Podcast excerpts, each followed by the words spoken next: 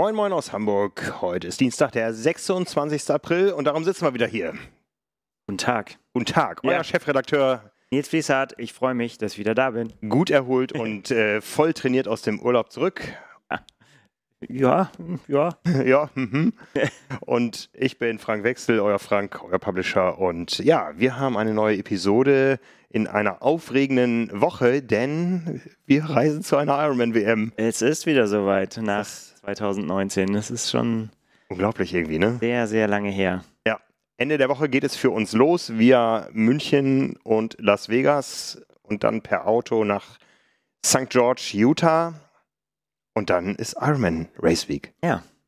Das sind doch mal Stationen, die äh, sich sehen lassen können. ja, es ist, äh, auf der einen Seite fühlt es sich irgendwie noch total komisch an und total weit weg, aber auf der anderen Seite sind es eigentlich nur noch ein paar Stunden, bis wir ins Flugzeug steigen. Und äh, auf der wiederum anderen Seite haben wir schon so viel darüber geredet, dass äh, es auch eigentlich sofort losgehen kann. Ja, ja, wir sind voll drin im Thema und werden uns natürlich auch heute damit beschäftigen. Ja, bevor wir so ein bisschen ins Geschehen einsteigen, haben wir natürlich für euch unseren und euren Präsenter. Diese Episode von Carbon und Laktat wird euch präsentiert von AG1. AG1 ist das Produkt von Athletic Greens, eurer täglichen Gewohnheit, wenn es um gesunde Ernährung geht. Wir haben schon oft genug darüber gesprochen, was es kann, wofür man es braucht. Äh, Wir haben von AG1 ein paar Tipps mitbekommen, wie ihr das Ganze ein bisschen ähm, ja, äh, anders zubereiten könnt, um ein bisschen Abwechslung reinzubringen in die Routine. Ja, Routine soll es natürlich bleiben. Routinen sind wichtig für uns, aber wir haben hier fünf Tipps für euch. Und zwar ist der erste mit einem frischen äh, Tropfen Zitronen- oder Limettensaft. Ja, Kann ich mir dabei ganz gut vorstellen, ehrlich gesagt. ja, ja, warum nicht? Ne?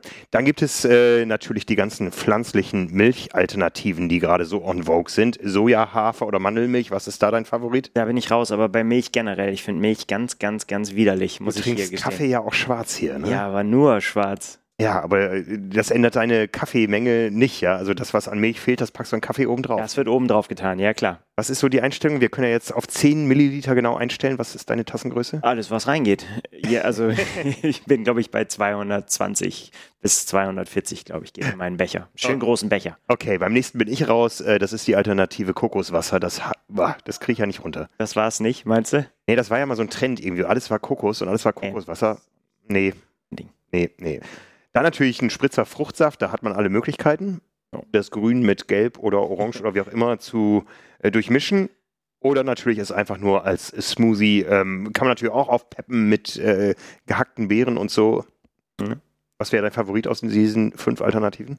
Ja, auf jeden Fall das letzte irgendwie und dann mit irgendwas, was richtig kalt ist. Das finde ich halt auch richtig cool. Das habe ich äh, interessanterweise auch in der Werbung gehört für AG1, letztendlich da einen Eiswürfel reinzuschnicken und dann, dass das dann beim Schütteln so wie, äh, wie man sich einen Cocktail anmixen würde. Ja, hört sich dann auch so an, ja. Ja, das wird gut. Dann wird es halt richtig kalt. Finde ich ja persönlich richtig gut. Ja, also was auch immer eure Varianten und Alternativen sind, ihr bekommt AG1 natürlich weiterhin zu einem besonderen Angebot bei uns unter dem äh, unter der URL äh, nein, Quatsch, athleticgreens.com slash carbonlactat bekommt ihr weiterhin zu eurer Erstbestellung ganze 10 Travel Packs dazu, damit das Trainingslager oder die langere Wettkampfreise nach Utah Wenn wir schon traveln, dann richtig. Ne? Genau, damit die auch richtig abgedeckt sind und ihr da rundum versorgt seid. Es gibt natürlich zur Erstbestellung auch weiterhin die Vorratsdose und den Shaker dazu, ob nun mit oder ohne Eiswürfel. Es macht einfach ein Geräusch, das man sobald nicht mehr missen möchte. Also wie gesagt, athleticgreens.com slash carbonlactat. Da findet ihr alles, was ihr dazu wissen müsst. Äh, auch bei uns auf der Website gab es einen Artikel, der ist in unseren Shownotes verlinkt. Da findet ihr auch nochmal das Angebot. Und von daher wünschen wir euch mal viel Spaß beim Testen.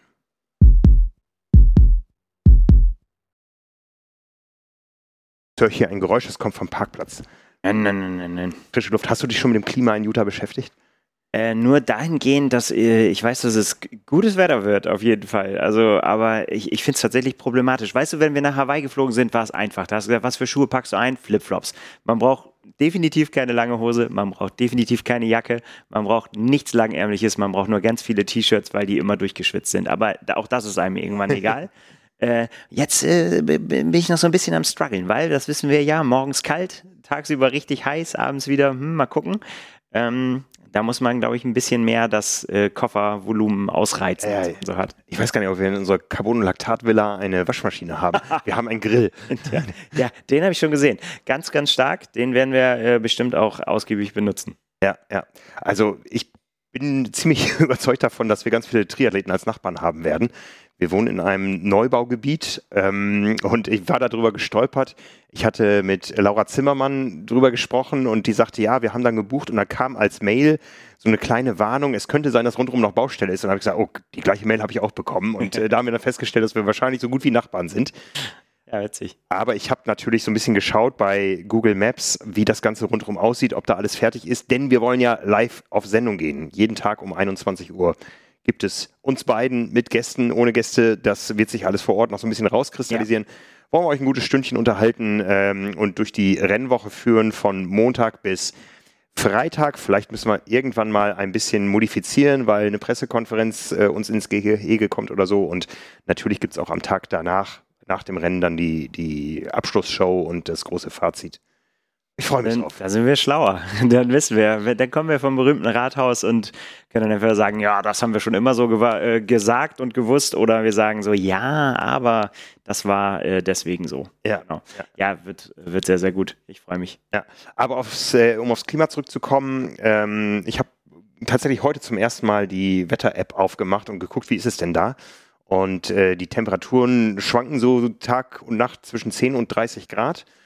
Und was ich gesehen habe, die Sonne geht erst eine halbe Stunde nach dem Start der Männer auf. Ja, ja, das äh, ist ja auch das, was äh, Sebastian Kienle gesagt hat in, äh, in dem Video, dass das einfach äh, auch, je nachdem, in welche Richtung man guckt, das halt auch echt blenden kann. Ne? Kennt man ja. Ist ja nicht jetzt ungewöhnlich, dass ein Triathlon frühmorgens anfängt, aber wenn die Sonne dann so ganz fies ins Wasser steht, so. Ja. Ja. Ja. Es wird auf jeden Fall ein Kaltwasserschwimmen, aber das ist für dich ja jetzt nichts Neues. Nicht mehr kalt, offensichtlich. Du warst in nordischen Gefilden und äh, bist deiner Linie treu geblieben, nicht ins Hallenbad zu gehen, sondern du, du hast in der Nordsee für deinen Nee, das, das war nicht die Nordsee, aber es war quasi in Sichtweite mehr oder weniger. Es war der Ringkjöbing-Fjord. Oh ja, ja. Also äh, erfahrene Dänemark-Urlauber wissen das vielleicht irgendwie so ähm, Richtung Wiedesande gibt so eine, ja, gibt's den, gibt's eine große Einbuchtung, den Ringkjöbing-Fjord und da ist da wirklich dazwischen nur ein bisschen Sand, eine Straße, ein paar Dünen und dann kommt die Nordsee. Und äh, ja, aber die Nordsee war dann doch teilweise ziemlich hoch mit Brandung und so. Und die erwarte ich jetzt in der Alster nicht. Deswegen habe ich gedacht, gehe ich doch mal auf die abgewandte Seite, wo nicht so äh, der Wind war und habe gesagt, geh in den Fjord. Ja, und hat den äh, äh, für meinen Schwimmauftakt äh, hinter mich gebracht. Ja, du hast uns hier teilhaben lassen mit einem Video äh, im Team. Ähm, ja, alles, was Neopren ist und irgendeine Körperstelle bedecken kann. Das war Aber gut. Es ist trotzdem kalt, oder? Hat astrein funktioniert? Nee, war, äh, war wirklich gut. Hat, hat, äh, hat sehr gut funktioniert. Ich habe tatsächlich ja mal äh, unsere Tipps mal befolgt und habe gesagt, habe mir so, äh, so Neoprenfüßlinge angezogen, Handschuhe angezogen und äh, habe so ein Hoodie drunter gehabt. Äh, das das habe ich, mir hab ich mir bestellt als, als Testkit insgesamt, weil ich das echt mal wissen wollte, äh, wie das funktioniert, weil ich auch echt so ein bisschen empfindlich bin und so kaltes Wasser nicht so richtig gut finde. Und ähm, äh, Kai saß von De, De Boer, die auch äh, da Videos zu haben auf, auf ihrer Seite. Und äh, da stürzen sich die Norweger halt in einen halb zugefrorenen See und äh, schwimmen dann da. Und da habe ich gesagt, das kann nicht, das kann nicht funktionieren. Das ist auch definitiv zu kalt. Und äh, es funktioniert aber tatsächlich. Also man hat so quasi dann so ein unter dem Neo nochmal wie ein Hoodie ohne Arme. Ne, Okay. für, die, für, die, äh, für die Armfreiheit und dem, dem ist halt die Kapuze dran, wie beim Kapuzenpullover. Also aus Nepren, das ziehst dir alles drüber und das führt halt tatsächlich dazu, Das scheuert. Füße, nein, überhaupt nicht. Füße, Füße, Hände, alles gut. Was ich allerdings vergessen habe, und das war der Tipp, den ich dann nicht berücksichtigt hatte, äh, ist das Gesicht. es gibt halt auch noch, eben noch ein Stück Haut, was eben dann nicht äh, geschützt ist. Und äh, dem kann man abhelfen, indem man das ganz dick mit Vaseline einschmiert, so da, wo halt kein, keine Brille ist. Ähm, hatte ich nicht und deswegen ist das auch keine besonders lange Schwimmeinheit geworden, aber äh, das war wirklich beißend kalt im Gesicht. Das war, das war brutal. Also es waren 6,5 Grad Wassertemperatur Boah, und das, das ja, war schon. Aber äh, am Rest muss ich sagen, hat astrein funktioniert. Das Okay, okay. wirklich gut. wirklich gut. Und ich habe mich natürlich noch gefreut. Mit so Handschuhen kann man natürlich besser schwimmen als ohne Handschuhe. Ne? Also das war, das war fast wie Paddles. So. Von daher, das fand ich schon ganz schön gut. so. Das heißt, kann man jetzt sagen, erste Disziplin für Hamburg Haken dran? Naja, im Wettkampf darf ich das ja nicht anziehen, deswegen ähm, äh, werden wir nochmal sehen, ob da der Haken dran kommt. Aber naja, es gibt ja noch die eine oder andere Einheit vielleicht in St. George, die ich noch machen kann. Aber du hast zumindest angefangen, für die erste Disziplin zu trainieren. Ja, ob man das Training nennen kann, weiß ich nicht. Aber irgendwie geht das schon. Ja. Ja. ja. Nehmen wir Laufschuhe mit nach St. George? Absolut, natürlich. Der Coach hat in die Power and Place äh, Trainingspläne Laufen reingeschrieben, also wird da, äh, Laufen ausgeführt. Okay. Mal gucken, wann wir da die Zeit finden, aber natürlich nehmen wir Laufschuhe mit. Wir wollen ja natürlich auch äh, die berühmte Laufstrecke dann auch selber ausprobieren und das mal am eigenen Leib erfahren, äh, wie schlimm es denn nun wirklich ist über das, was wir jetzt die ganze Zeit geredet haben und uns Gedanken darüber machen, was das wohl für einen Effekt hat. Und äh, vielleicht können wir ja auch einen Zielsprint machen. Das ist ja modern geworden im Triathlon, aber da kommen wir ja noch zu. Oh mein Gott, oh mein Gott. Ja, ich kann gerade an, an Laufen nicht denken. Aber eventuell gibt es auch ein Rad vor Ort, haben wir schon organisiert, ja? Ganz genau. Denn da gilt natürlich das Gleiche. Da wollen wir natürlich auch Snow Canyon uns genau angucken und wissen, was The Wall dann bedeutet. Ja. Geschichten. Das ist für mich so ein Luxus dieses Jahr in so einem Triathlon Sabbatical. Äh, du musst, ich kann. Ich will. Ich muss gar nicht. Ich will. Ich will. Ja, ich, ich will auch mehr, als ich kann. ja, das ist schön. ja, ich habe ja auch ein bisschen Sport gemacht am Sonntag. Ich war hier beim Hamburg-Marathon habe mich am Samstag noch mit Patrick Lange getroffen für ein kurzes Interview, wo er mal ein bisschen Einblick äh, gegeben hat in ähm, ja, seinen, seinen äh, Regenerationsgenesungszustand und auch so in seine Sicht auf die Triathlon-Szene, jetzt auch die Utah-Weltmeisterschaft, findet ihr auf YouTube. Sehr interessante Viertelstunde, wo ja. er einem, äh, sich äh, gut positioniert zu so ein paar Punkten und ich bin sehr gespannt, äh, was dann auch an, an Leistung kommt nachher. Ja, ich glaube, es ist für ihn einfach äh, gerade eine ganz gute Situation. Das kann man ja so weit vorweg sagen, dass er, dass einfach seine Regeneration sehr, sehr gut funktioniert hat und nach, natürlich diesen ja, richtigen, mehr als Dämpfer, sondern eigentlich äh, so ein richtiger Abturner, wenn, wenn du kurz davor bist, wirklich mit guten Chancen zur WM zu fahren, ja. dann ausgebremst wirst durch so eine Geschichte und äh, deine Verletzung ja, operiert werden muss und so und dann, ja, das ist ja so mehr als auf Null. Und wenn du dann aber merkst, man hat die, also und so verstehe ich ihn und, und das ist, finde ich auch sehr, sehr erfreulich, dass er einfach dann auch die Regeneration angenommen hat als nächste Herausforderung. So. Das, mhm ist echt auch ein guter Tipp, glaube ich, so, so mental, wenn man irgendwas hat, dann nicht sich bemitleiden, sondern sagen, okay, ich habe eine neue Aufgabe, ich muss jetzt äh, fit werden und dann eben das nicht übers Knie brechen, sondern halt versuchen, das so gut wie es geht anzugehen und alles dafür zu tun, was man tun kann. Und Patrick Lange teilt ja auch äh, oft auch Videos aus seinem äh, Physioprogramm, was er macht und so weiter. Das sind ja abgefahrene äh, Aufgaben, die er da manchmal macht mit irgendwelchen Bändern, an die an ihm gezogen werden und so weiter. Da kann man aber sehen, da hat er wirklich alles reingetan, um wieder äh, fit zu werden. Und so sagt das ja auch, der Prozess funktioniert gut und er ist auf einem guten Weg. Und dann wiederum, wenn man dann guckt, sind natürlich zu den nächsten Highlights jetzt noch genug Zeit, um wirklich fit zu werden. Ja, ja. Ne? Also er ist vom Rad gefallen, hat sich jetzt gedacht, äh, ich suche mir das beste Rennen aus, was nicht Weltmeisterschaft ist. Er startet in Rot. Jetzt ist Felix Weix, äh, Felix, ähm, äh, Quatsch, nein. Nochmal von vorne. Nochmal von vorne. Jetzt ist Jan Frodeno ja in einer ähnlichen Situation. Er kann nicht in Utah starten, er steht auch nicht in Rot auf der Starterliste. Nachdem das Interview mit äh, Patrick Lange äh, live war, habe ich den Link natürlich gleich an Felix Weixhöfer gestickt, geschickt. Ähm, und er sagte, ich bin mal gespannt, ob sich Felix Rüdiger meldet. Wir müssen ja mal so ein bisschen Druck aufbauen. Ähm, es gibt ja nicht mehr zu viele äh, Chancen, ähm, die ganz großen Deutschen gegeneinander antreten zu sehen. Und das wäre doch schön, wenn das auch mal in Deutschland passieren würde. Das war natürlich genial, klar. Ja, das wird eh spannend jetzt, ne? Mit, mit äh, sind ja durchaus geht, geht ja dem einen oder anderen so, dass er jetzt da nicht an den Start gehen kann. Mhm. Und äh, ja, wer weiß, vielleicht bringt das nochmal neuen Schwung tatsächlich in die Sommerrennen. Ja. Das werden wir aber jetzt noch nicht beurteilen können, das wird man dann sehen müssen. Aber dass Rotenkracher wird, weiß man jetzt schon. Ja, ja. Ja, ich wollte noch ein bisschen erzählen vom Hamburg-Marathon. Ja. Äh, und zwar erstmal äh, vom, gar nicht vom Marathon, sondern vom Halbmarathon. Da gab es nämlich zwei bemerkenswerte Ergebnisse aus unserer Sicht. Und zwar den dritten Platz overall von Fabian Fiedler. Ganz genau. War jahrelang fest hier angestellt, hat sich dann entschieden, ich werde Polizist. Ja. Ähm, ist einer der schnellsten Polizisten auf zwei Beinen. Das kann man definitiv so sagen, vor allen Dingen auf der Marathondistanz und Halbmarathondistanz, denn das, da, da fühlt er sich sehr, sehr wohl. Ja, Ne? Auch, glaube ich, hat auch, ja, jetzt nichts Falsches erzählen, aber hat auch Polizeimeistertitel auch schon abgeräumt und war schon, ja. War schon Polizeimeister Marathon, glaube ich, war er. Ne? Und ähm, ja, hatte sich jetzt entschieden für den äh, Halbmarathon in Hamburg und äh, es gab ja immer so unter war das unter Athleten oder unter welchen Interviewpartnern immer so den Spruch, fürchte den Fiedler wegen ja. seiner spitzen Feder, ja, und äh, diese spitze Feder hat er jetzt umgewandelt in spitzen Lauftempo und auch da heißt es fürchte den Fiedler. Der ist nämlich overall Dritter geworden. Ganz genau. Ich habe ihm geschrieben, ich habe nichts anderes erwartet, aber das ist natürlich immer sehr, sehr, kann man so von der Couch aus, kann man sowas schnell mal schreiben, aber das ist natürlich krass. eigentlich. also äh, wir reden ja nicht von irgendwelchen Altersklassen oder so, sondern wirklich von overall. Ja. Da, wo die, wo die ganz kurzen Hosen und die ganz kurzen Shirts zu Hause sind, ja. geht's ab. Ja, ja. Ähm, ja, also großartig, Stunde 10, ähm, das, äh, ich, wir müssen das irgendwie mal organisieren. Es muss mal so einen Wettkampf geben, wo die Herren Fiedler, Wiechert und ähm, ja, wir haben noch so ein paar, ne? Also ich, ich, ich glaube, der, der große Favorit wäre da wirklich Simon. Der kann da, glaube ich, noch. Was ist der? Der ist doch ah, schon deutlich unter 1,10 gelaufen. Ja, aber das ist, also hier muss man tatsächlich auch sagen, ähm, Fabian hat einen Post dazu geschrieben auf seinem äh, Strava-Account. Er hat gesagt, von Kilometer 4 bis Kilometer 16,5 war konstant original stabiler Hamburger Gegenwind. Und äh, das ist, das ist natürlich, je schneller man läuft, desto größer wird es wie beim Radfahren, ne? desto größer wird der Effekt des Windes. Und äh, deswegen hat er gesagt, die Zeit äh, ist also im übertragenen Sinne okay, aber komplett ohne Aussage.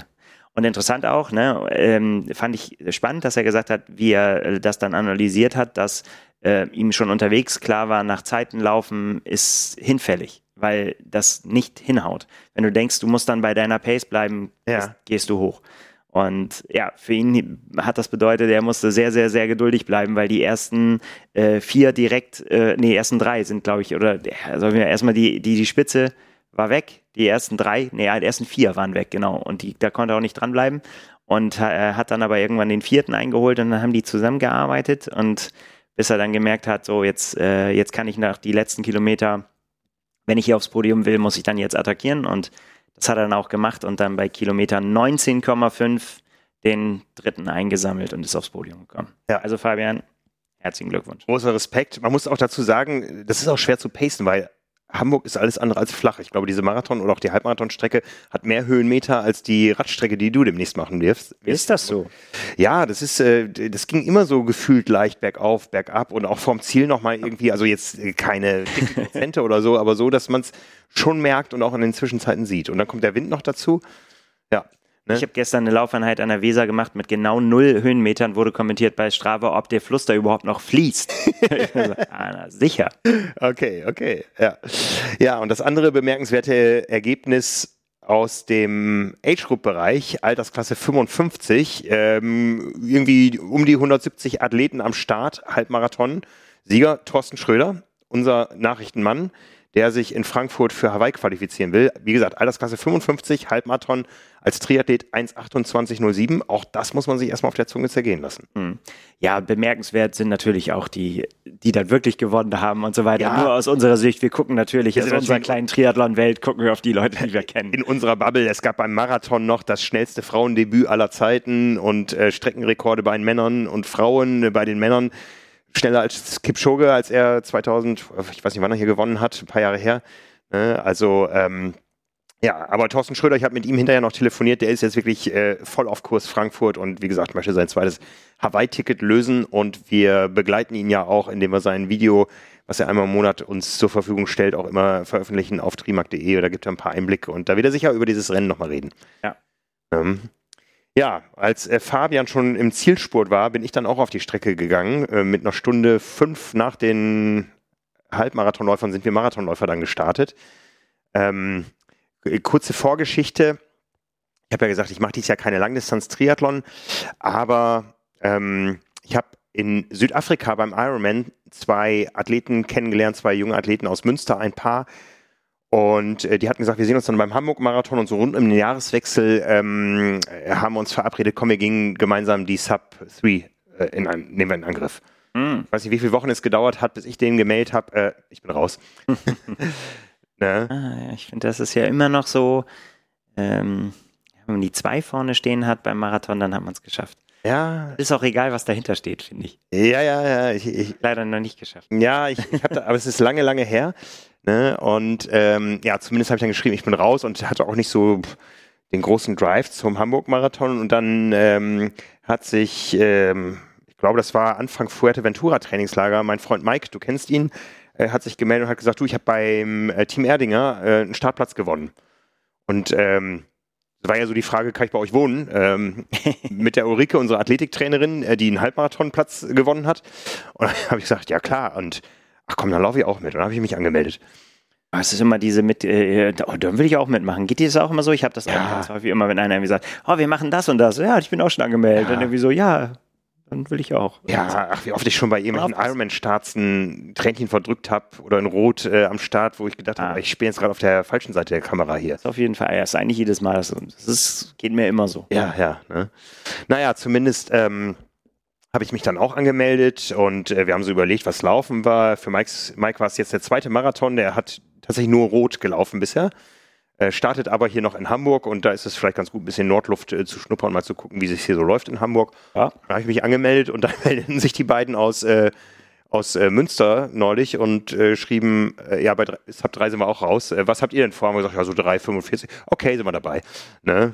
Und Eine schöne, schöne, schönes Tempo, finde ich. ja, ne? Und ähm, ja, dann hatte ich ja mal wieder so verschiedene Hours und auch keine Lust und so, habe da ein bisschen trainiert und dann haben wir uns also tatsächlich zu viert getroffen vorm Start am, am Sonntagmorgen und haben echt den erlebnisreichsten Marathon, den ich ever hatte, so gehabt, weil wir haben die ganze Zeit geplaudert und äh, haben uns abgesprochen, wer bei der nächsten Verpflegungsstation als erster aufs Dixie darf, damit wir keine Schlange selber bilden innerhalb unseres Teams und so und haben uns äh, bei der Verpflegung geholfen. Ähm, wir haben uns auch immer wieder gefunden, wenn einer aufs Klo musste, weil mit uns ein Erdinger Glas lief. Ja, da, da atme ich noch einmal tief durch. Gibt zwei Themen, äh, zu die ich mich nicht, noch nicht öffentlich äußern möchte. Das sind Verkleidungen in Rennen und äh, Staffeln. Aber das habe ich meine eigene Meinung zu. Ja, aber äh, es stellte sich dann raus, das ist sogar ein Power and Pacer, der hat mit unseren Trainingsplänen auf äh, den Marathon im Erdinger Glas Und dann war er wenigstens fit. trainiert.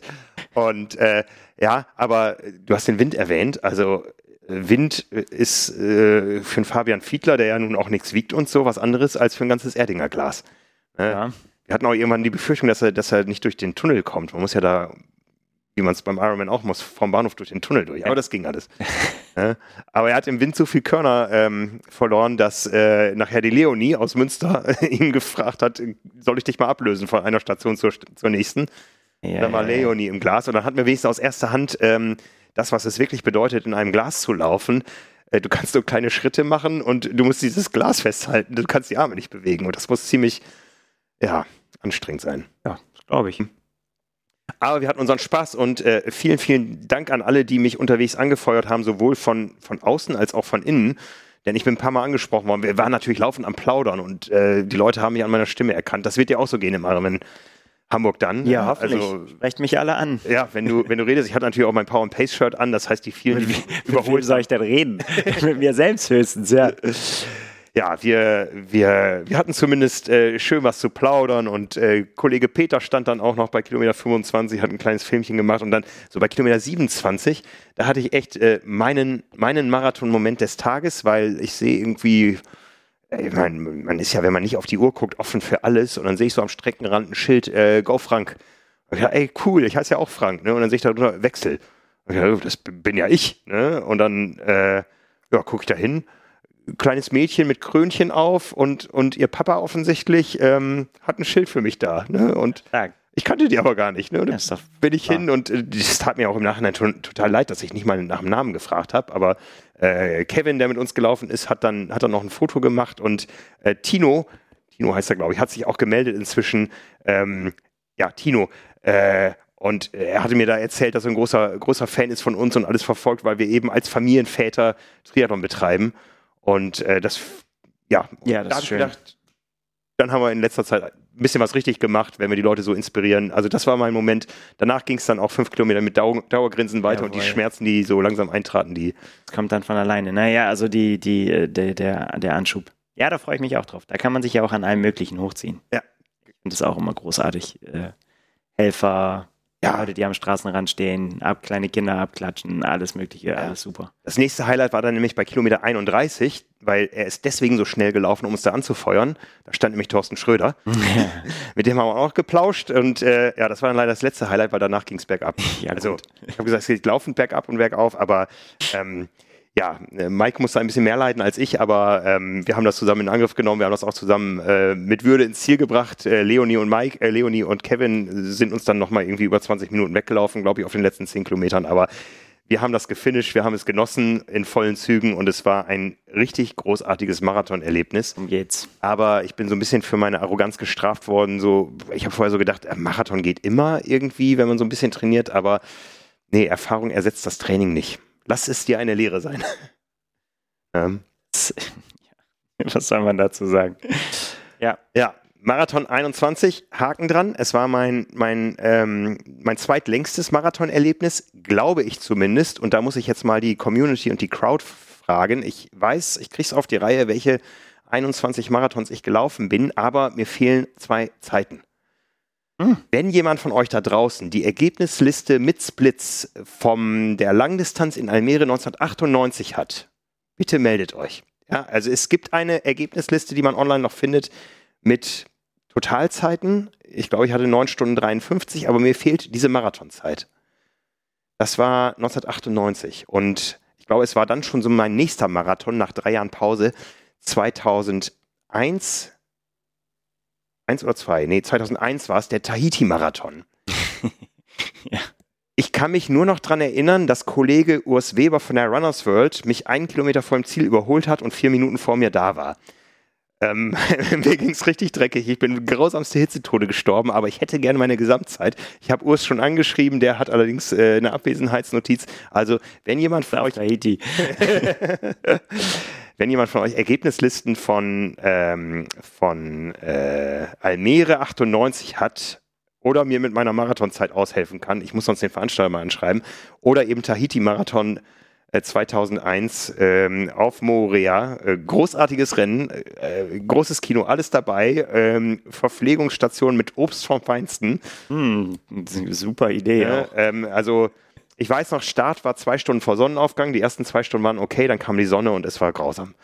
Ähm, und es gab parallel eine Schulstaffel, 21 mal zwei Kilometer und die Kinder standen da immer in ihren Flipflops und wenn dann der Vorläufer ankam, nahmen die ihre Flipflops in die Hände, liefen die zwei Kilometer barfuß über den Asphalt und zogen ihre Flipflops, Flipflops wieder an. Das ist der Spirit. Und man konnte vom Ziel direkt ins Meer fallen.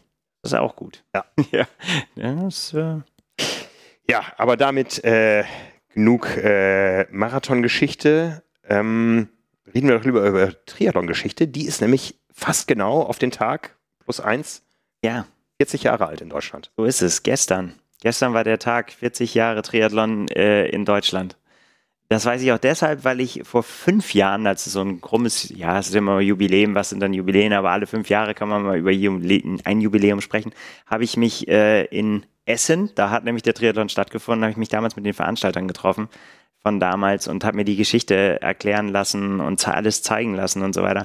Und das ist deswegen so kurios, weil der Triathlon nach Deutschland, man, es ist dann relativ schnell gegangen danach, ne? Auch die DTU, das weißt du bestimmt genau, wurde kurz danach gegründet und äh, dann nahm das alles professionelle Strukturen an und im Allgäu hat man dann Triathlon gemacht und so weiter. Alle die großen Rennen, die wir alle heute noch kennen, das weiß man ja alles, alles große Geschichte, aber dass das eben in Essen angefangen hat, das haben viele nicht auf dem Schirm gehabt. Ich auch nicht, bin damals auch wirklich, als ich hier angefangen habe, hatte ich mit Triath, also war ich noch nicht so lange Triathlet mhm. Triathlon-Geschichte, habe ich dann auch irgendwann mal behauptet, dass äh, im Allgäu der erste Triathlon gewesen wäre und habe dann böse Nachrichten gekriegt und so, das würde ja überhaupt gar nicht stimmen, nämlich in Essen war das. Und habe ich gesagt, okay, dem muss ich nachgehen. Und dann äh, bin ich nach Essen gefahren und äh, habe mir das da zeigen lassen. Und die, die Geschichte ist einfach so gut. Es, es, es war damals so, dass ähm, Peter Berghaus und Wolfgang Krämer, das waren die beiden Organisatoren, äh, sich beim Laufen getroffen haben. Die äh, waren beide Sportler, haben sich beim Laufen im Wald getroffen und äh, haben gesagt, hast du die Bekloppten von Hawaii gesehen gestern in der ZDF-Sportreportage? Da war nämlich ein Bericht eben über den, ähm, über den Ironman Hawaii 1982, der, der damals noch im Februar stattgefunden Ach ja, sicher. 82 war das Jahr der beiden Genau. Hawaii-Austragungen. Und dann haben die das gesehen Schon und in hast Kailua gesagt- Kona, aber im Februar und dann äh, ab dann im Oktober. Da gab's- Richtig, genau, die, Doppel, die Doppelnummer. Und das haben die, Machen die, alle, machen die alle 40 Jahre auf Hawaii. ja. Und dann haben die Äh, gesehen und haben gesagt, haben sie gesagt, die, die, die, hast du die Bekloppten gesehen? Und dann hat er gesagt, ja, auf jeden Fall, das müssen wir auch machen. Und äh, ich habe da mal kurz gefragt, irgendwie so, ja, aber Leute, ich meine, April, ist, weiß ja jeder, wie das Wetter in Deutschland da ist so, warum habt ihr denn nicht bis zum Sommer gewartet? Nee, das ging nicht. Das mussten wir sofort machen, so, ne? Das haben wir sofort. Und der Peter, der war äh, damals in der Leichtathletik zu Hause, hat auch Laufwettbewerbe organisiert schon so und äh, Wolfgang war ehemaliger Leistungsschwimmer, Olympiateilnehmer, zweimal bei Olympia gewesen, war als Schwimmtrainer unterwegs und der hatte äh, Connection in das, ähm, in das Rüttenscheider Bad in, in Essen und hat gesagt so, ja, da könnten wir schwimmen. Und dann haben wir gesagt so, ja, was müssen wir denn dann noch, wie, wie, machen wir das dann noch? Ja gut, Radfahren machen wir um den Baldeneysee, so, ne, das ist so die, die Standardrunde. Und dann oben da im Wald, da laufen wir dann so. Und äh, dann war natürlich die Frage, wie, wie lang macht man das so? Ne? Triathlon, ja, keine Ahnung. Ne? Wie die Bekloppten da auf Hawaii nicht, das war aber ein bisschen zu viel des Guten für den Anfang. Und dann haben sie gesagt, wir müssen irgendwas anderes machen. Dann haben sich halt eben aufgrund dieser festgelegten äh, Strecken, die sie machen wollten beim Radfahren und beim Laufen, war klar irgendwie so, äh, äh, da fahren wir da so und so oft rum und äh, laufen so und so oft. Dann waren sie bei 70 Kilometer Rad und bei 12 Kilometer Laufen. Und dann haben wir gesagt, so, dann brauchen wir noch eine Schwimmstrecke. Und dann haben sie sich, warum auch immer, für 1600 Meter Schwimmen entschieden. Also eigentlich ein ganz interessantes Format, ne? 1600 Meter Schwimmen, 70 Kilometer Rad, 12 Kilometer Laufen. Und äh, haben sie dann gesagt, ja, äh, so, so soll das sein. An dem und dem Sonntag, am 25. April, machen wir Triathlon. haben alle getrommelt, der eine bei den, äh, bei den Läufern, der andere bei den Schwimmern und dann auch noch irgendwie die Radfahrer irgendwie aus der Umgebung da irgendwie eingeladen und gesagt, so hier, kommt alle, wir, wir, machen, äh, wir machen Triathlon. Hieß, hieß das schon Triathlon damals? Ja, ja, ja, ja natürlich. Und äh, es war tatsächlich, das hat, haben mir Peter erzählt, er hat gesagt, da kam dann, als sie dann da, äh, im- wie gesagt, schwimmen im, im Schwimmbad und draußen an den Radständern vom Schwimmbad standen die Räder. Die haben sie dann auch da teilweise abgeschlossen, ne? man muss ja gucken, dass man das nicht äh, abhanden kommt. Herr Peter erzählt, weiß ja noch genau, er stand dann da und dann kam ein, ein Offizieller von der Stadt und er hat gesagt, so, was macht ihr denn hier? Und er hat gesagt, wir machen Triathlon. Und er hat gesagt, ihr seid doch bekloppt. so. Und äh, ja, so hat das dann da seinen, äh, seinen Lauf genommen. Irgendwie 47 oder 48 Teilnehmer, da schwankt noch so ein bisschen die Wahrnehmung. Das ist nämlich tatsächlich so, also zumindest mir ist es nicht bekannt und den Teilnehmern auch nicht. Ähm, es, es gibt keine, keinerlei Aufzeichnungen, keine Bilder, n- nix. Also man muss es sich halt vor Ort angucken. Äh, und wie es da aussieht, kann man bei uns äh, auf, auf trimark.de sehen. Da ist die Geschichte verlinkt. Also die damals von der 35 Jahre Geschichte, die, äh, die gab es da. Und ähm, ja, wie das so ist, nach 40 Jahren verblassen natürlich auch die, die Erinnerungen daran so ein bisschen. Ne? Also das ist, deswegen muss man es hochhalten, die Erinnerungen und ähm, ja, ich finde es eine schöne Geschichte. Die beiden wussten auch tatsächlich nicht mehr, wer gewonnen hat. Also das war ein schneller Radfahrer von Essen, irgendwas, keine Ahnung, habe ich nicht mehr im Kopf. Ähm, äh, und das hat dann jemand aber kommentiert bei uns, dass wohl äh, der, der heißt äh, Thomas Lücke wohl, der gewonnen hat. Ob das stimmt, kann ich nicht sagen. Ich weiß es nicht. Ähm, Wäre Thomas Lücke der erste Triathlon-Finisher Deutschlands. richtig. Ja. Also echt verrückte Geschichte. Müssen wir mal gucken, ob es den noch gibt. Ja, den soll es wohl geben. Also äh, der, der, derjenige, der das kommentiert hat, ist jetzt aber schon ein bisschen her, hat gesagt, er ist ein, äh, ein begeisterter Radfahrer, arbeitet in Recklinghausen in einem Radladen. So, das war die Information, die ich hatte. Ähm, ob das stimmt, ich kann es nicht sagen. Aber auf jeden Fall war das ein denkwürdiger Tag, den ich da verlebt habe mit den, äh, mit den Jungs und die haben das sehr lebendig erzählt und man konnte sich das wieder vorstellen, wie das mal gewesen ist. Großartig. Einfach anpacken und machen. Ja. Vor 40 Jahren. Und ist schon, äh, schon ein bisschen her. Und jetzt guck, äh, wie wir das jetzt betreiben. Ja, ne, ich meine, wenn ich dran denke, wir haben ja dieses Jahr noch ein äh, großes Dreifachjubiläum, ähm, drei Veranstaltungen, die die Triathlon-Welt in Deutschland ähm, komplett auf den Kopf gestellt haben. 2002 wurde der erste Kurzdistanz-Triathlon in Hamburg hier ausgetragen. Das große Experiment, kann Triathlon im Herzen einer Stadt funktionieren und melden sich da Leute an und äh, geht das überhaupt irgendwie gut? Äh, Damals hieß es Holsten City Man, ein voller Erfolg. Die Geschichte äh, geht bis heute weiter, die Erfolgsgeschichte. Und im gleichen Jahr ist ähm, aus, der, aus dem Ironman Europe die Challenge rot geworden.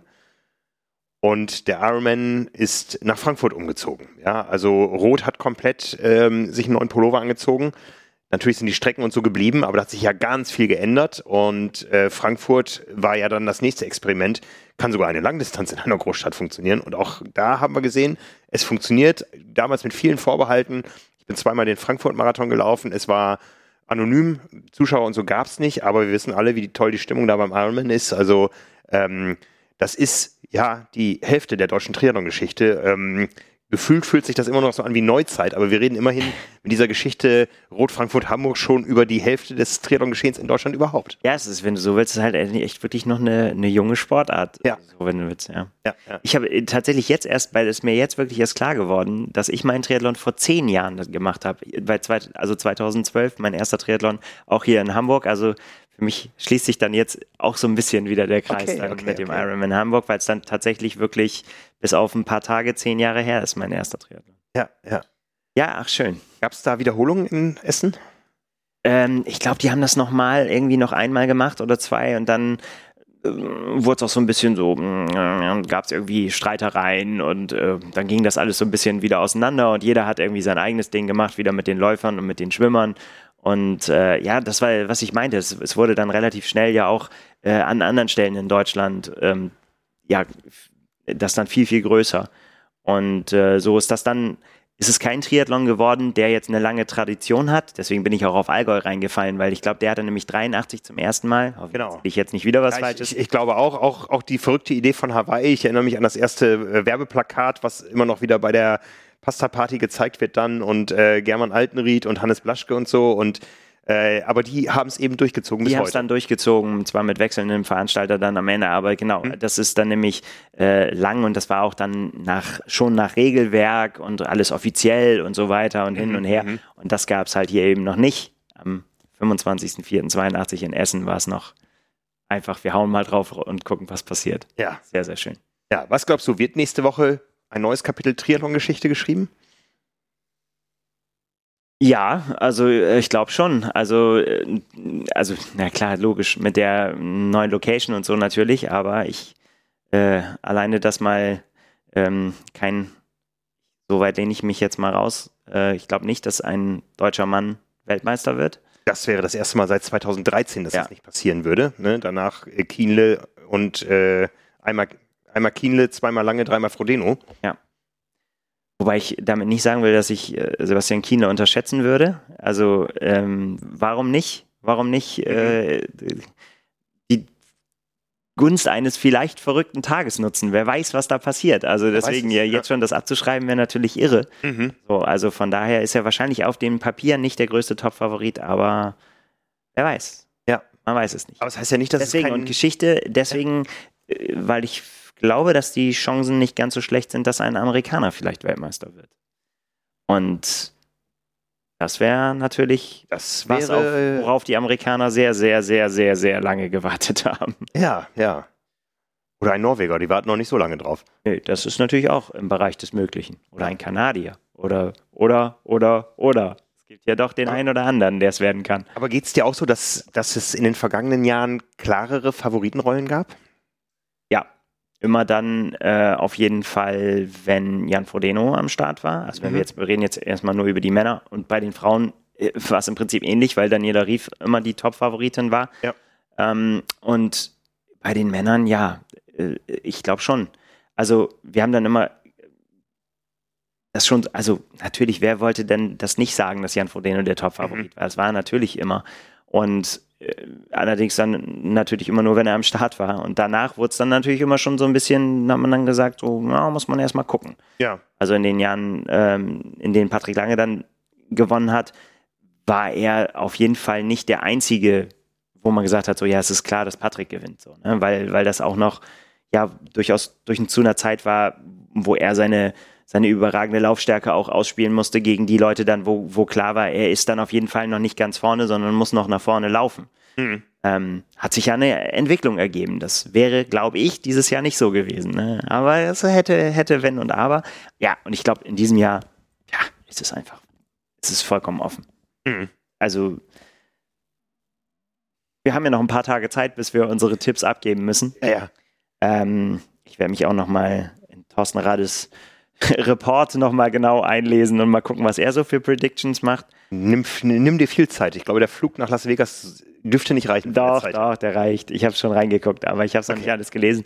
Äh, es, äh, ich glaube auch, es wird ein paar Sachen gehen, wo ich, wo ich nicht mit ihm mitgehe, weil einfach mein Gefühl mir was anderes sagt, als vielleicht die Zahlen, Ja. die, die es so gibt. Ja.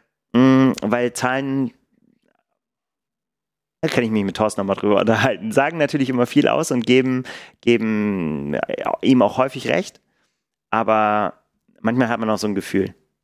Mal gucken, in welche Richtung das Gefühl dann sich ausschlägt. Wir werden ja alle in die Verlegenheit äh, kommen, dass äh, du uns einen Tipp abverlangst. Ja, auf jeden Fall. Klar, getippt werden muss. Und äh, dann müssen wir mal gucken, wie die Quoten sind. Ja, ja. Ich meine, es ist, äh, es ist ja nicht nur von der Leistungsfähigkeit der Athleten schwerer einzuschätzen. Es ist ja auch so, dass man nicht ein gewohntes Setting hat, wie den Digny Beach bis Digny Beach Schwimmabschnitt auf Hawaii, wo man weiß, okay, auf dem ersten Stück ist tendenziell Rückenströmung, auf dem, auf dem Rückweg Gegenströmung und dann hast du den, den äh, Queen K Highway, da gibt es verschiedene Windszenarien, die man auch im Vorfeld nicht ganz genau einschätzen kann, aber Ja. man weiß zumindest, äh, wie es einem wahrscheinlich irgendwie ergehen wird und der Marathon ja, das ist alles anders und ähm, für alle auch oder für die allermeisten auch neu. Ja, zumal es die Strecke in der Konstellation ja so im kompletten auch noch nicht gab. Ja, wir haben aktuell ähm, 37 Athleten bei den Männern am Start. Es gab ein paar prominente Absagen noch in den letzten Tagen. Das mit Jan Frodeno hat uns natürlich alle ähm, not amused, sind wir ganz ehrlich, ja. Ähm, auch wenn man es hat kommen sehen, jetzt zum Schluss. Ähm, Joe Skipper ist sicher auch für dich persönlich ein Verlust. Ja, nicht nur für mich, sondern für Ja. die Dynamik des Rennens. Ne? Also das ist äh, ja auf jeden Fall ein Kandidat, der immer für Action und für Be Unterhaltung sorgt, auf jeden Fall. Das macht er aber weiterhin. Also er hat jetzt ein bisschen mehr Zeit äh, zu kommentieren auf YouTube und Strava und er, er kommentiert überall. Also von daher, äh, das, ist, äh, das ist schon, er ist, er ist weiter dabei. Ja, ja, ja. Joe Skipper, gleiche Ursache, hat, hat sich Corona eingefangen, genauso äh, wie Javier Gomez. Ja.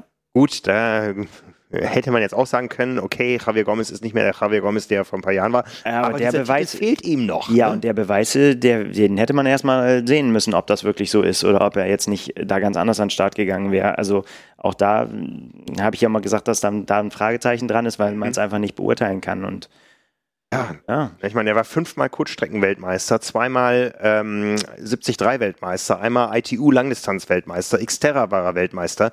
Was ihm fehlt, ist der Olympiasieg. Da war er knapp, knapp dran, 2012 in London zwischen den Brownlees und eben der Ironman-Weltmeistertitel. und er hat sich natürlich jetzt ganz gezielt darauf vorbereitet, ne? Mit, mit nicht mehr mit ich tanze auf allen Hochzeiten, sondern mit dem, ja, mit dem ersten Profisieg dieses Jahres, glaube ich. Den, da war er gleich am, äh, am Start.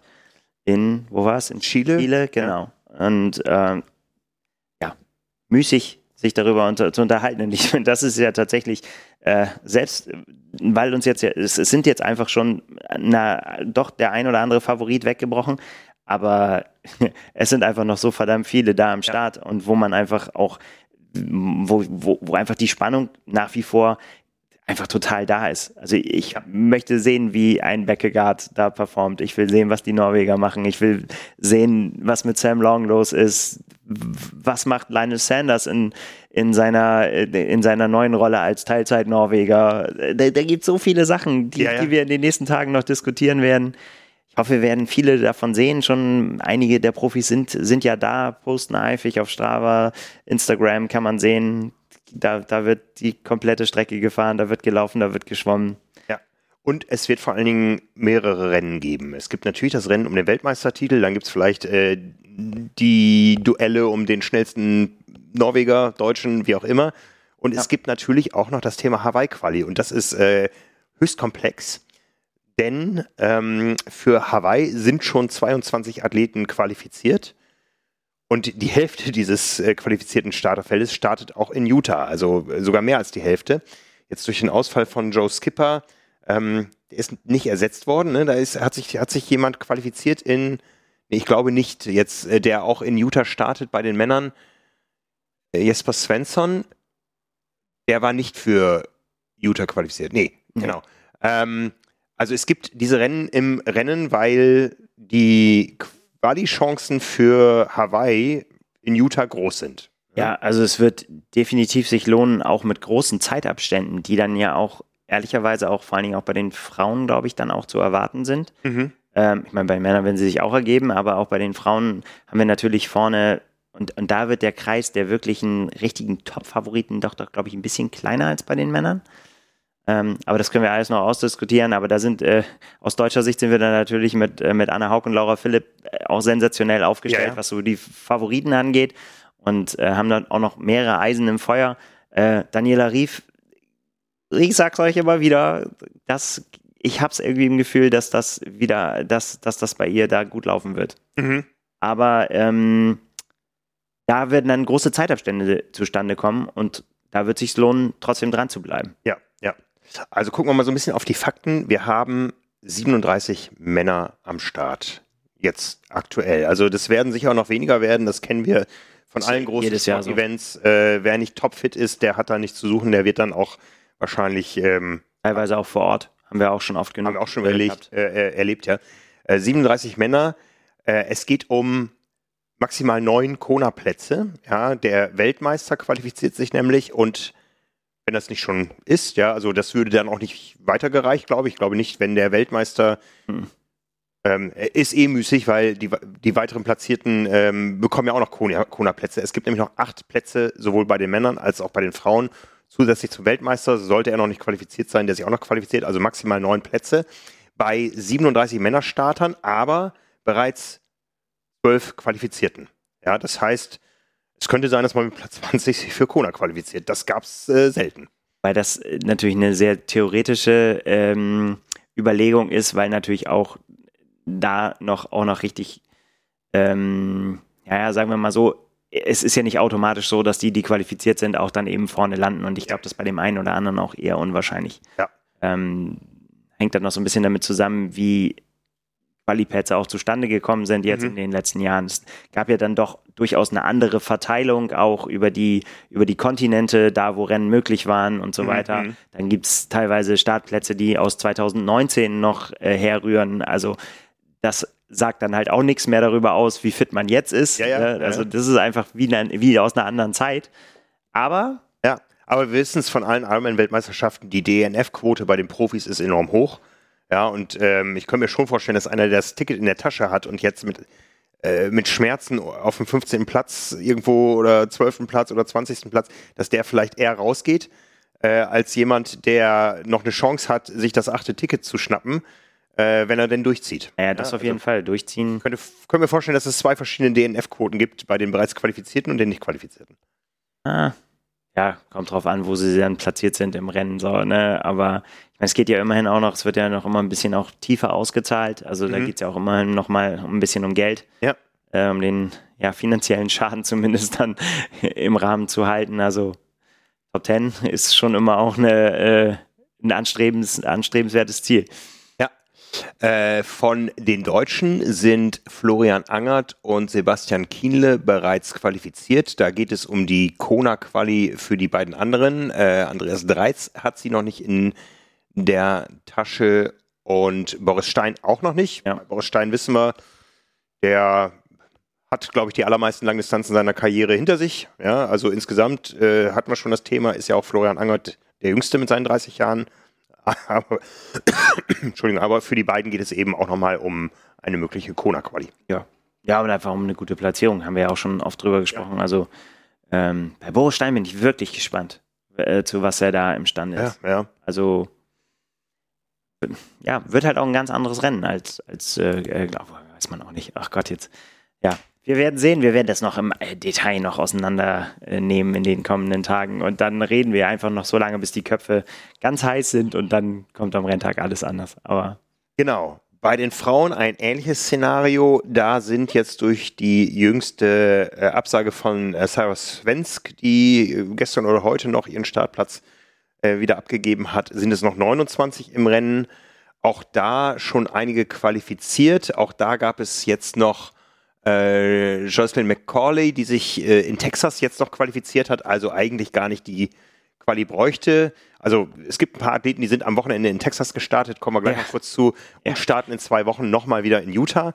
Ähm, vielleicht jetzt mit etwas weniger Druck. Äh, die Jocelyn hat ihre Kona-Quali in der Tasche, hatte sie noch nicht vorher.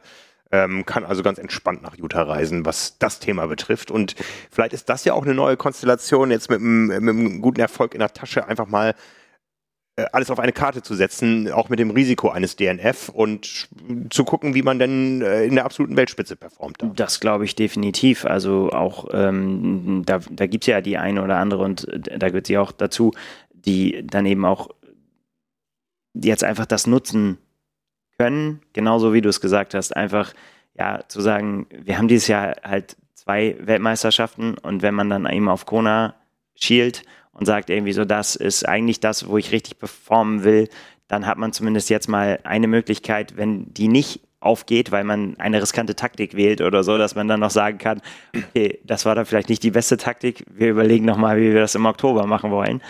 Ähm, ja, das, äh, das wird es mit Sicherheit geben. Ja, aus deutscher Sicht geht es äh, für Caroline Lerida um die Quali. Ja, die anderen drei haben ihre Kona-Slots sicher. Ja, Anne Haug als Weltmeisterin äh, und sowohl Laura Zimmermann als auch äh, Laura Philipp haben im letzten Jahr beide Quali-Plätze gelöst und ja, ja können was den Aspekt äh, betrifft. Das war, ja, eben, das war, das war eine wichtige Nummer irgendwie für beide noch, äh, dass sie da äh, spät in der Saison dann tatsächlich das noch in, in relativ kurzem Zeitraum das geschafft haben, sich für beide Rennen zu qualifizieren. Ja, ja. Ja, äh, am oberen Ende der Startliste spricht man Deutsch. Es gibt keine Startnummer 3, das wäre wahrscheinlich Lucy Charles Barclay gewesen. Ähm, aber da reiht sich in das Gespann Anna Haug und Laura Philipp noch Daniela Rief ein die ja. große Unbekannte, kann man jetzt fast sagen, ja. Also schon so ein bisschen, ja. Ja, ne, also die bekannte große Unbekannte. Ja. ja. Also man kennt sie, aber man weiß weniger als je zuvor, wofür es gut ist. Wofür es gut ist. Ja. Ich glaube, dafür kennen die sich alle auch schon lange genug, um sie zu unterschätzen. Ja. Also wie könnte man? Ja, das, äh, das wird spannend. Ja. Also, hm. Ja, ich will noch keine, äh, keine Prognose wagen, aber ich glaube tatsächlich, was man, was man schon sagen kann, ist, dass man auf jeden Fall äh, eine Granate auf der Laufstrecke sein muss, weil sonst, denke ich, äh, sehe ich da kein Szenario, wo man durch Schwimmen und Radfahren so einen großen äh, Abstand sich hm. erarbeiten kann, dass es locker reicht mit dem, was da an schnellen Läuferinnen unterwegs ist, wird das auf jeden Fall so sein, dass, dass man da nicht drumherum kommt. Also, aber wo ja. kommt man das schon? Also, ich meine, man muss in allen Disziplinen so gut sein mittlerweile. Aber das, das wird äh, vermutlich Wahnsinn, wenn ich daran denke, wie Laura Philipp und Anna Haug und Cat Matthews ja. schon gelaufen sind äh, in, in, in, den zurückrennen, liegenden Rennen. Das wird schon. Ja, das, das, das glaube ich auch. Und das ist eine sehr interessante Konstellation. Allein wenn man sich die beiden Deutschen anguckt, ja. Also ähm, Anna Haug als die routinierte, die sicher auch die allermeisten äh, Wettkampfjahre hinter sich hat. Ähm, äh, Laura Philipp, die an dem gerade in Kona erklommenen Thron sicher rütteln will und auch so diese, diese Ausgangslage. Anne Haupt ja. sieht sich ja selbst als Jägerin. Ja. Ne, ähm, Laura Philipp kann sich nur als Jägerin sehen. Ja, wobei sie jetzt ja dann zumindest auf der 73-Distanz ja auch gezeigt hat, auch und äh, auch, auch hier bei ihren anderen Rennen, dass, dass sie einfach auch äh, dann das Rennen auch äh, anpacken kann und nach ja. vorne gehen kann ja. und, und, und das dann kontrollieren kann. Sogar dann noch die Abstände vergrößern konnte jetzt in Dubai. Ja, und ja, äh, ja ist einfach wahnsinnig schnell. Ja, als, als Jägerin meine ich eher so mit, äh, ihr fehlt so, von, Titel noch, was die ne? Platzierung angeht. Ja, ja, ja, das auf, das auf jeden Fall, ja. Ich, ich glaube auch, ähm, wenn man, wenn man so in beide reinhört, das ist auch so mental ein kleiner Unterschied. Ich glaube, ich glaube tatsächlich, dass eine Laura Philipp diesen Titel mehr will als eine Anne Haug. Eine Anne Haug, die ist so glücklich mit dem, was sie tut. Natürlich möchte die auch gewinnen, aber ich glaube, dass ähm, dieses unbedingt gewinnen wollen, das sehe ich, glaube ich, bei Laura Philipp ein bisschen mehr, was natürlich auch ein Hemmschuh sein kann. Ähm, weil der Druck enorm groß ist. Da bin ne? ich gespannt, was die Athletinnen vor Ort dazu sagen werden. Da könnte ich mir nämlich vorstellen, dass sie das anders sehen. Also ich glaube, also Anna Haug ist, wenn die das Messer zwischen die Zähne nimmt, dann da geht's ab. Also ich glaube, am Ende ist hier, äh, oder, oder sagen wir, ist hier der, glaube ich, soll man sagen, der, der Titel ist hier natürlich nicht egal, oder sagen wir mal der, der Ruhm oder irgendwie, aber der,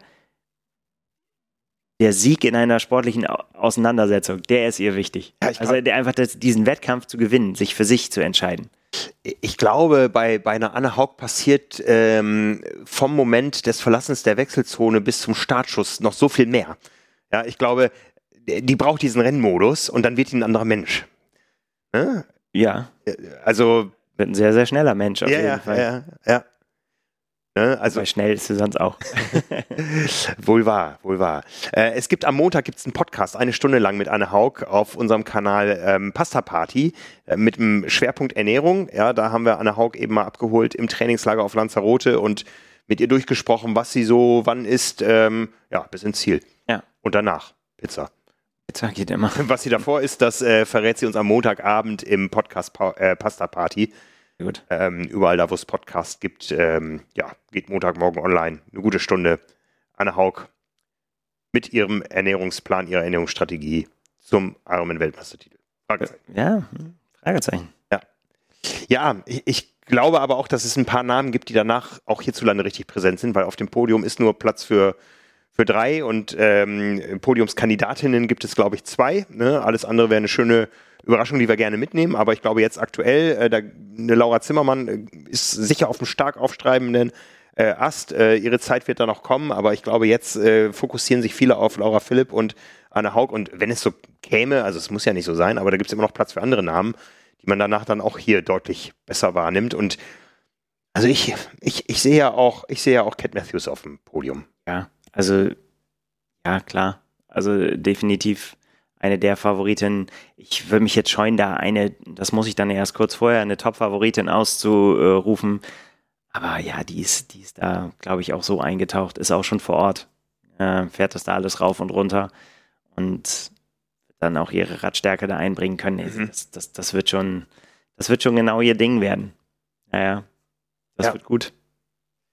Ja, jetzt müssen wir natürlich noch drüber reden, wie haben sich die Athleten vorbereitet. Von vielen haben wir es gesehen im Trainingslager. Manche haben in Andorra in der Höhe trainiert, bis sie gesagt haben, nee, ist doch nicht. Ne? Ja. Aber ich fand das ja beeindruckend. Ich habe den Zielsprint gesehen vom Ironman Texas am Wochenende und habe gedacht, lieber Herr Hoffmann, du willst das wirklich in zwei Wochen nochmal machen? Ja. Und das ist, und das ist geplant. Das ist, äh, das ist ja das Verrückte daran. Ich habe ja gedacht, das ist ein Pokern. Ja, also der, der macht das mal, der ja, ähm, der, der hat es ja, glaube ich, auch für die, für die Quali nicht nötig gehabt. Ist der nicht auch schon für Hawaii qualifiziert? Der war schon qualifiziert, ja. Er war schon qualifiziert, ne? Also er brauchte das nicht für die Quali, ähm, sondern, äh, und du hast es gerade erwähnt, du hast das verfolgt, der hat das wirklich als geplante Vorbelastung für die Ironman-Weltmeisterschaft gemacht. Genau, also er, das ist quasi so ähm, die Wiederholung eines für ihn äh, gut aufgegangenen Prinzips, also in Anführungsstrichen.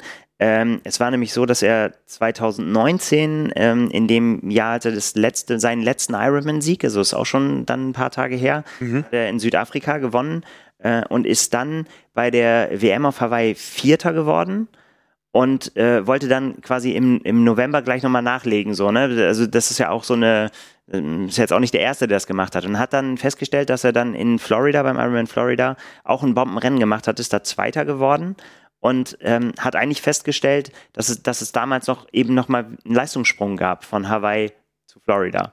Und jetzt hat er gesagt, warum das jetzt nicht mal ausprobieren? Äh, ob das nicht für nächstes Jahr für oder für dieses Jahr für Kona auch wieder ein System ist. Quasi jetzt diesen, dieses Rennen zu machen, um dann aber bei der Weltmeisterschaft quasi noch einen drauflegen zu können ist halt wie, wie soll man das sagen, eine sehr harte Vorbelastung. Oder also man muss das natürlich wegstecken können. Ne? Das ist, das ist klar. Man muss, das ist mit Sicherheit unorthodox. Das ist auf jeden Fall nicht die Regel. Das ist auf jeden Fall nicht was, was man jedem Athleten empfehlen kann und sagen kann, das macht das mal so. Aber das wissen wir ja auch von ganz Unterschieden, dass eben der eine oder andere ein bisschen mehr rausnehmen muss. Manche mhm. trainieren mhm. bis sehr, sehr weit vors Rennen. Und äh, er sagt halt, er probiert es jetzt mal so rum und will halt jetzt dann in St. George halt diesen Leistungssprung mitnehmen, den er beim letzten Mal unglücklicherweise erst nach der WM hatte. Also mir ist das nur es, es erschließt sich mir nur, nur, wenn ich mir sage, ein Ben Hoffmann muss ein anderes Schmerzempfinden haben als ich. Ja, ja, was heißt andere Schmerzen? Der muss einfach anders regenerieren und beziehungsweise die Belastungen anders wegstecken. Ich meine, ja, das kennen wir ja von. Auch, auch, die mentale, ja. Ich meine, äh, äh, jeder, der das mal gemacht hat, weiß, was das für ein psychischer Stress ist, diesen Marathon zu Ende zu laufen. Ja, aber ich meine, das ist natürlich seine Paradedisziplin. Ne? Ja, aber, aber wenn man gesehen hat, wie die beiden da gefeitet haben, das, das muss ja Höllenstress gewesen sein. Und kann man sich davon innerhalb von zwei Wochen mental, also res, großer Respekt. Ne? Also ich habe, ich habe, meine kürzeste, mein kürzester Abstand waren sechs Wochen zwischen zwei Langdistanzen und ich habe bei der zweiten gemerkt, in dem Moment, wo der Schmerz losging, äh, ging, ich bin raus. Ich bringe das mit Anstand zu Ende natürlich, aber ich bin raus. Das kann ich nicht wieder. Ich kann mich jetzt nicht auf dem Niveau so quälen. Ich muss das irgendwie für mich ähm, verträglich ins Ziel bringen. Aber das konnte ich nicht. Und das mit zwei Wochen Abstand nach einem solchen Rennen, das finde ich. Ja wir, werden sehen, ja. Also vielleicht ist es auch so, ne? Also vielleicht, vielleicht äh, geht es auch in die Hose, aber wie gesagt, er hat da, er hat da gute Erfahrungen mitgesammelt. Und ja, es gibt ja auch andere, die das schon öfter mal gemacht haben. Cameron Wolf, von dem kennen wir das auch, der, der einfach auch wahnsinnig viele Sachen gemacht hat, der sowieso wahnsinnige Sachen macht. Eine meiner Lieblingsszenen in den letzten Wochen, Cameron Wolf bei Paris-Roubaix, war für mich als also als nicht Paris-Roubaix-Fan könnte ich gar nicht sagen, für Verehrer dieses Kopfsteinpflaster-Rennens ist einfach irre, dass dann ein Triathlet, ist, äh, so bezeichne ich ihn jetzt einfach mal, da, da sein Team äh, über die übers Kopfsteinpflaster führt und, äh, und ins, ins Ziel kommt. Das ist echt, also der Typ ist nochmal ein ganz anderes Kapitel.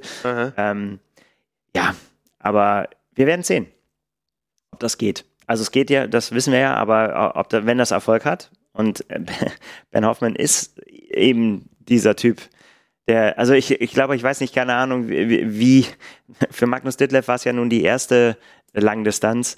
Äh, von daher kannte er dieses Szenario noch nicht von Ben Hoffmann überholt zu werden, aber da hätten, das hätten ihm einige erzählen können, dass das, mhm. also äh, es gibt echt wenige, die man da in so einer Situation neben sich haben möchte, die so, also das ist einfach der falsche Mann. Wenn, wenn du weißt, irgendwie, es kommt jetzt auf den letzten Kilometern drauf an, dafür ist er einfach dann zu gut. Schon auch zu oft in seiner Karriere so richtig gute Läufe hingelegt und gezeigt, dass er auch nochmal aufholen kann zum Schluss vor allen Dingen. Ja, ja. Ja. Cooler Typ. Ja, ja. Ne? Also, wie gesagt, äh, das wissen wir alle.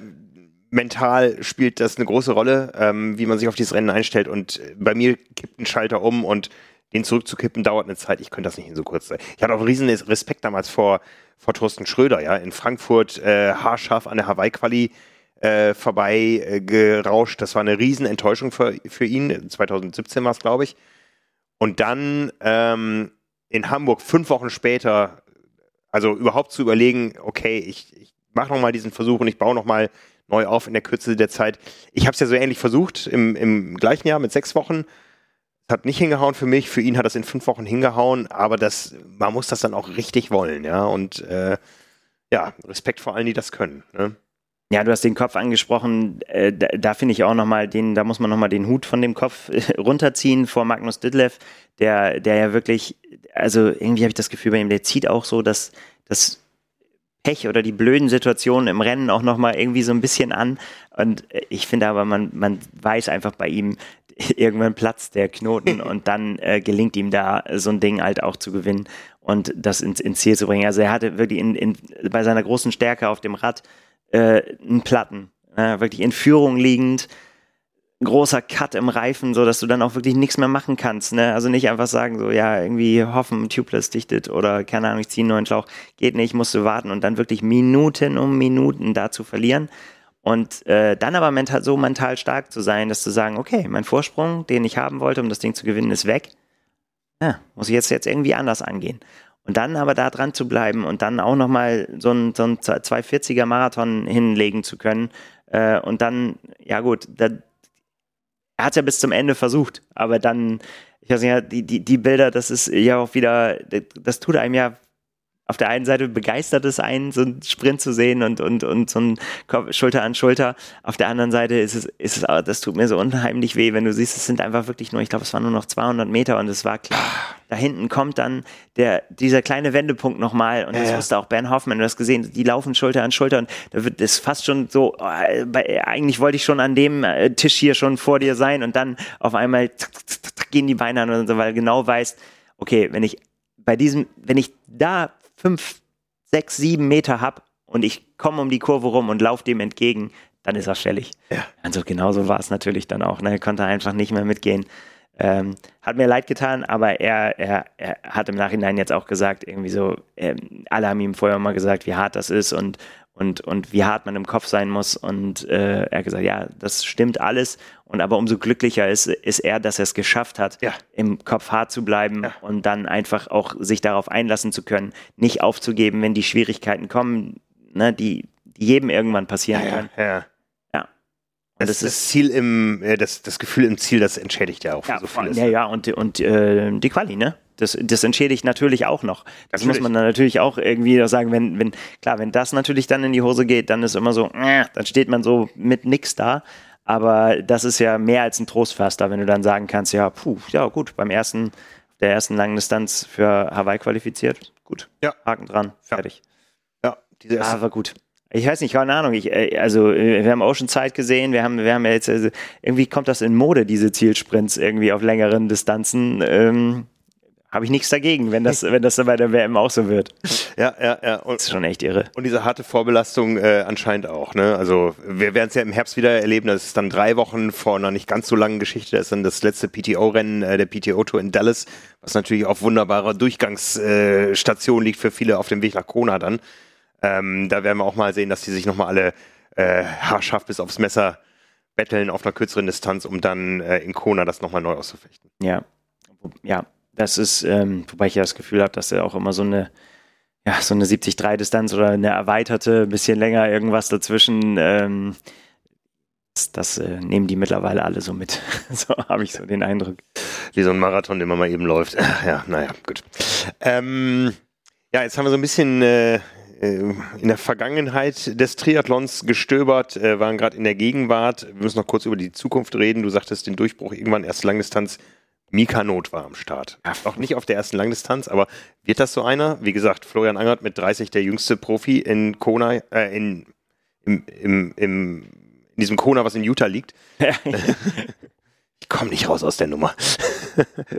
Ja, ich, äh, ich, ich, ich kann nur den Kopf schütteln quasi immer vor Unglauben darüber, wie der seine, äh, wie der seine Rennen gestaltet. Also er hat äh, Challenge Gran Canaria gewonnen äh, und in einer äh, Art und Weise, die für einen, und das muss man immer sich wieder vor Augen führen, für einen 21-Jährigen, ne? Mhm, Und der, der da in seinem, wenn ich, wenn ich es richtig weiß, war es sein viertes, viertes Profirennen auf der, auf der Mitteldistanz. Hat äh, in äh, Le Sable d'Ol- d'Olonne gewonnen. Da kannte ihn ja noch keiner. Da, da war das der, der aus der Bundesliga irgendwie kam und Ja. man wusste nicht so richtig aus Darmstadt oder Wolfsburg oder so. Da war der Name auf, erst, auf einmal zum ersten Mal da. War dann, war dann Elfter bei, in, in St. George bei der 73 WM, wo, Krass, wo er ne? einfach dann auch hingekommen ist und dann sich selber geärgert hat und gesagt hat, so, ah, ich war nicht mutig genug, so, ne, das, oder nicht geärgert, aber gesagt hat, das festgestellt hat für sich, ne, so, ah, da waren dann, ne, wie muss ich agieren im Feld und so weiter. Äh, Zweiter beim äh, 73 Lanzarote und gewinnt dann jetzt eben da und gegen auch echt äh, ge- gegen, gegen richtig schnelle Leute, die einem auch vor allen Dingen auch dann beim Laufen gefährlich werden können, aber eben nicht ihm. Also auf einem wirklich ekligen Kurs, also das haben wir auch schon viel gesagt, irgendwie letztendlich war noch persönlich noch nicht da, aber auch, äh, ich glaube, Untergrundwechsel, ne, auch äh, Kurven drin und dann ist eine, eine 1,548 gelaufen. Das ist einfach nur, einfach nur irre. Ja, Wahnsinn. Und, und äh, äh, keine Ahnung. Ich habe de- bei den amerikanischen Kollegen, die, die drehen quasi durch jetzt schon und sagen irgendwie, sehen da den neuen, den neuen Superstar äh, äh, äh, kommen. Keine Ahnung. Ich meine, wir werden ja sehen. Ich weiß nicht, was er, was er vorhat dieses Jahr, wie er, wie er das äh, letztendlich jetzt alles so gestalten will. Aber ich meine, das haben wir ja schon letztes Jahr gesagt, dass quasi aus dem Stand in die Weltspitze und äh, da macht er jetzt so weiter. Dann macht er jetzt so weiter, ne? Also, ja, und dann haben wir ja noch die Herren Funk und Stratmann und so. Also, ähm, Ja, also das ist schon, wobei die natürlich auch dann schon wieder auch schon wieder ein paar Jahre älter sind. Ja, ne? ja, also ja. das ist ja, äh, wie viele Jahre Triathlon der noch vor sich haben kann, wenn er möchte. Schauen wir mal, ob Ja. gesund bleibt.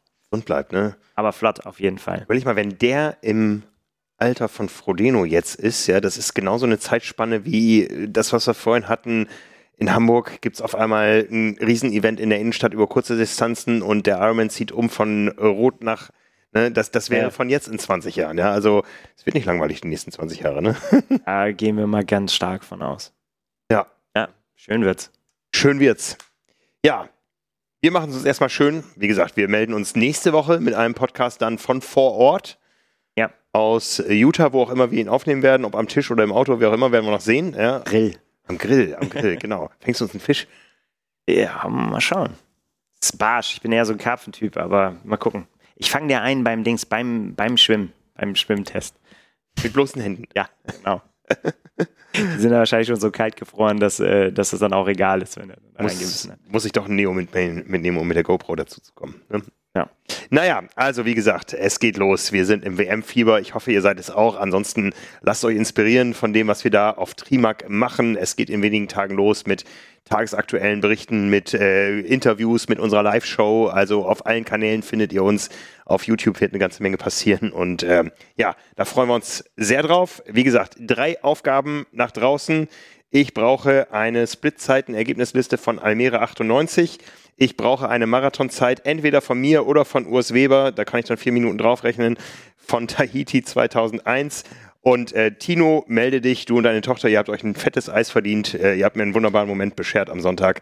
Ähm, in diesem Sinne, macht's gut da draußen und für alle, die uns zuhören und auch nach Utah reisen, wir freuen uns, wir freuen uns euch zu sehen.